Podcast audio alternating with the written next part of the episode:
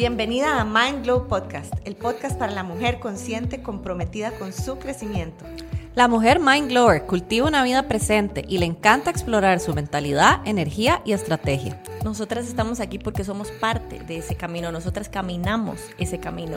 Mi nombre es Linet Valerio y soy especialista en desarrollo humano. Yo soy Daniela Zamora y soy psicóloga y coach holística. Y yo, Josephine Clausen, estratega de negocios y coach energética.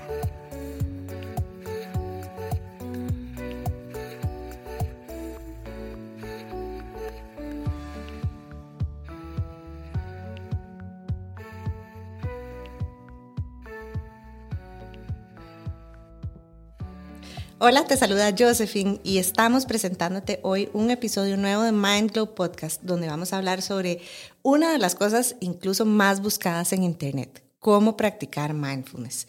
¿Por qué es que la mayoría de personas busca esto? Porque bueno, estamos acostumbradas al hacer, hacer, hacer, hacer, hacer, a practicar, practicar, practicar, practicar, practicar, porque así es como la sociedad nos ha condicionado a que necesitamos estar en acción para que algo se dé. Y yo les voy a dar una sorpresa. En realidad el mindfulness, aunque en cierta forma se puede practicar y hay una práctica formal que ahora les voy a, a comentar, en realidad el mindfulness se vive, sobre todo se vive. Si yo les digo ahora, ustedes se imaginan cómo practicar mindfulness, probablemente se imaginan que tienen que hacer un cuarto de meditación en su casa, buscar un espacio tranquilo, caminar en la montaña, vestirse de blanco con un batón flojo, sentarse con la espalda recta, prender un incienso, comprarse eh, un cuenco tibetano para que suene una campanita celestial cada vez que van a meditar. Y la noticia es que no necesariamente así es como se ve el mindfulness. Si no has escuchado el episodio anterior donde introducimos qué es el mindfulness em, y qué es para cada una de nosotras, te recomiendo que te devuelvas y quédate acá para saber cómo practicar mindfulness con nosotras. Entonces, ahora acabo de mencionar que hay una práctica formal y una práctica informal del mindfulness.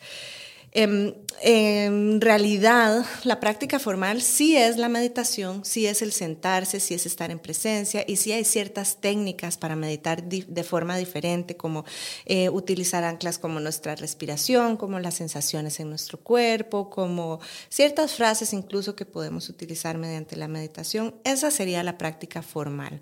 La práctica formal que más adelante también vamos a desmitificar porque hay muchas personas eh, que piensan muchas cosas alrededor de la meditación y piensan, por lo tanto, que no va a ser posible para ellas meditar nunca, nunca, nunca.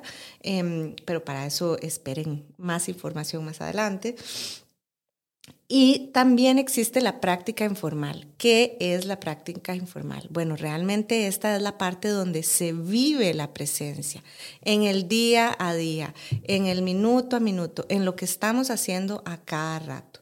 Y eso se puede ver de diferentes formas para cada una de nosotras, pero la esencia en sí es practicar la presencia, es practicar el estar pendiente de qué está sucediendo alrededor mío mientras estoy haciendo cualquier cosa cotidiana en mi vida conversando con mi esposo en la mañana, preparando el desayuno, em, tomándome el café o el té o lo que decidan tomar en la mañana, cuando estoy con mis amigas, cuando estoy incluso discutiendo con una persona, cuando estoy em, corrigiendo a mis hijos, cuando estoy, em, no sé, saliendo a hacer ejercicios, etcétera. ¿De qué se trata esto o esta forma de vivir? Se trata de tener nuestra mente en el presente. ¿Por qué? Porque en el pasado viven usualmente em, los sufrimientos o las cosas que ya no tenemos y en el futuro vive todo lo que no sabemos si vamos a tener algún día. En cambio, en el presente, aquí, ahora, realmente si uno se sienta y escucha este podcast en total presencia, que tal vez vas oyendo mientras vas manejando, mientras vas en el bus, mientras estás haciendo otras cosas en la casa, pero si realmente prestas atención a lo que estás haciendo en este momento, logras absorberlo todo. Y no solo para absorberlo es que lo hacemos, sino para tener la oportunidad de lograr vivir a plenitud lo que estamos viviendo en cada momento eh, para evitar el dolor de estar pensando en el pasado y la ansiedad de estar pensando en el futuro. Y también para asegurarnos de no andar en este piloto automático donde siempre estamos reaccionando entre las situaciones y no creando lo que queremos crear a cada momento. Cuando yo les cuento del aquí y el ahora, preparándonos para este episodio, bromeábamos que cuando estos conceptos, que en realidad son milenarios, este, se empiezan como a propagar de una manera superficial y superficial no por el juicio de que pueda ser, de que haya profundidades más conscientes que otras, sino que cuando se empieza a nutrir esta conversación, pero no se llega a aplicar en la vida, entonces se vuelve a usar de la misma forma con la que nos separamos del momento presente. Entonces, hay mantras, hay memes, hay este, frases lindas, hay ropa con frases como vivo en el presente, hay frases como em, el aquí y el ahora. Entonces, ¿qué es el aquí y el ahora? ¿Qué es el presente? ¿Qué es estar aquí ahora mismo conmigo? ¿Quién es migo? ¿Quién está, ¿Quién está haciendo la pregunta? Si, siempre y cuando andemos buscando em, que alguien nos responda esa pregunta, estaremos otra vez saliéndonos de nuestra presencia. Nosotros no venimos a decirles qué es estar presente o cómo es estar presente o cómo se mira una mujer consciente o, cuántos minutos tiene que meditar una mujer consciente. Por el contrario, venimos a darte este permiso de que te adueñes de tu presencia. Y de eso, acerca de la práctica en sí, vamos a estar profundizando en el intensivo de mindfulness, el Mind Glow Year, porque creemos que este año puede ser el año en el que te adueñes de tu presencia.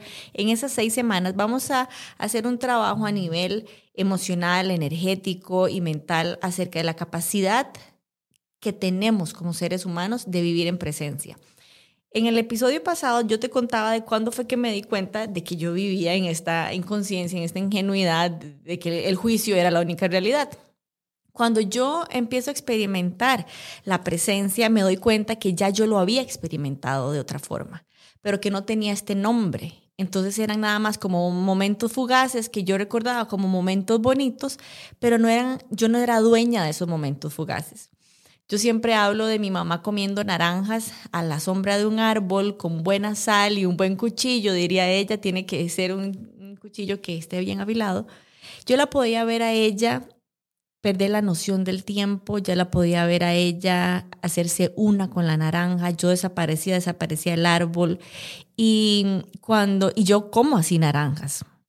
Cuando yo experimento el mindfulness en mi vida, te estoy hablando de una naranja con sal. Sí, habrán momentos de meditaciones en las que me siento, hay momentos que meditaciones que se vuelven cuánticas y trascendentales y hay momentos en que es la naranja hay un momento, como decía Joe, que es la mirada, que es la toma de decisión de cómo, qué palabra voy a usar para referirme a mi esposo, a mis hijos. Se convierte en un momento de completa presencia. Nosotras tres somos como esta estas defensoras de que el mindfulness es lo que vos necesites que sea.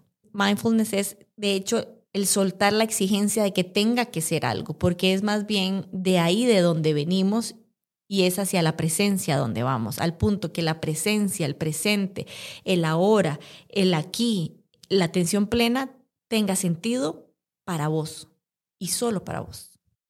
Voy a compartirte una frase que mm, se me quedó muy, tiene años de estar grabada en mi mente, de una profesora que tuve em, de meditación en New York yo en New York hice muchos cursos y muchas certificaciones de mindfulness y meditación, unos cuatro.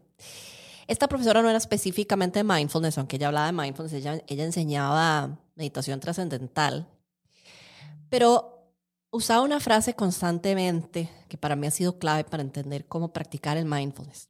Ella siempre decía, nosotros no meditamos para ser el mejor meditador de la Tierra si lo traducimos a mindfulness, nosotros no practicamos mindfulness para ser la persona que mejor practica mindfulness en la tierra, sino para ser mejores en la vida. Y para mí, realmente cuando estás practicando el mindfulness, lo empezás a ver en tu vida. Cuando empezás a meditar, lo empezás a ver en tu vida. Y eso no quiere decir que lo empezamos a ver de forma grandiosa y, y gigantesca. Lo empezamos a ver en las pequeñísimas cosas del día a día. Siempre comparto una historia, creo que la he compartido antes, de unas cucharitas de cerámica que yo compré en New York y eran muy significativas para mí. Y e, eran como uno de estos tesoros que yo me estaba llevando de haber vivido ahí, haber vivido estas experiencias ahí. Y como la primera vez que mi esposo me quebró una de esas cucharitas, yo sentía que se me salía el alma y que simple y sencillamente, como decimos popularmente, lo quería matar tenía a mi suegra enfrente, entonces tal vez no lo pude matar como lo quería matar, pero, pero reaccioné de una forma muy, muy, eh, estaba muy enojada. Y como al paso del tiempo, por segunda vez, mi esposo me quiebra otra de estas cucharitas, la última que quedaba, y yo vi como pasar el momento enfrente de mis ojos y, y por un momento hice una pausa y decidí cómo quería responder a ese momento. Y fue completamente diferente. Vi la cucharita por lo que era, una cucharita, ¿verdad? New York no vivía en la cucharita. New York vivía en mí, en mis, los recuerdos, en mi cuerpo, en, en las experiencias vividas, no en la cucharita. Y y sin saberlo en ese momento, practiqué una de las cosas que el mindfulness más viene a enseñarnos, que es el desapego. El desaferrarnos de, de lo material, de, de estas ideas, de estas expectativas que a veces tenemos para efectivamente poder vivir y experimentar el momento. Y el día a día o el aquí y la hora, como ustedes lo quieran llamar. Y fue ahí en las cucharitas que fui entendiendo todavía más el yo no medito para ser el mejor meditador de la tierra, o hago estas prácticas, lo hago para ser mejor en la vida. Cada vez que logro hacer una pausa, cada vez que logro responder y no reaccionar, ya sea en el carro, en el tráfico, cuando tal vez uno quisiera pegarle una gritada al que se te mete en el carro, o la persona que en la tienda, en el banco, donde sea, te, te codea sin, sin tan siquiera darse cuenta que estás ahí, eh, porque los niños botan algo, porque cada vez que uno va notando, y tengo que contarte que el otro día, otra de mis tazas queridas de cerámica también de Mindfulness, por, precisamente por yo no estar presente y querer subir a la parte de arriba de mi casa, corriendo, cargada de chunches, en una precisa, la taza se me cayó y se quebró ahí enfrente mío.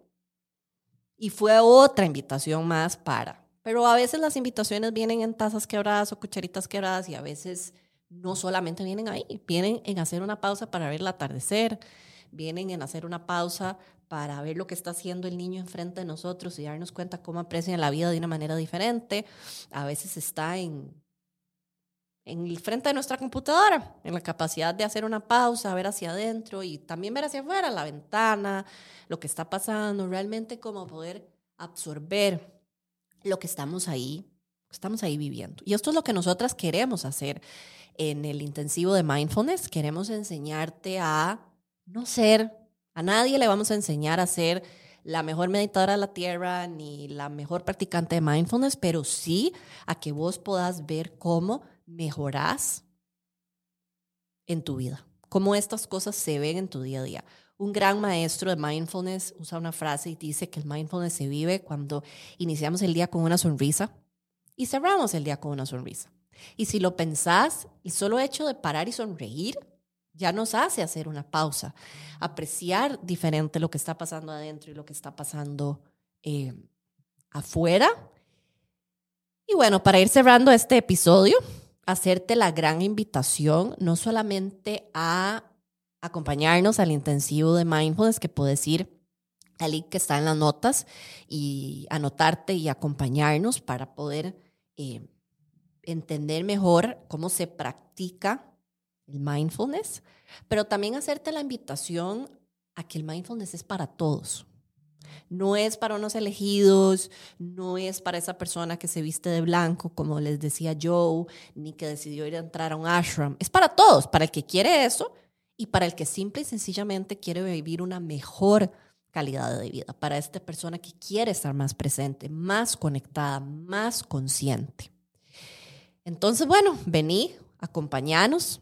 Ojalá escuches este episodio y nos contactes y nos contés cómo practicas vos el mindfulness. Se siente esto como algo que puedes hacer y nosotras te aseguramos que sí eh, se puede. Entonces te invitamos a acompañarnos en un próximo episodio y sigamos juntas creando nuestra historia de expansión.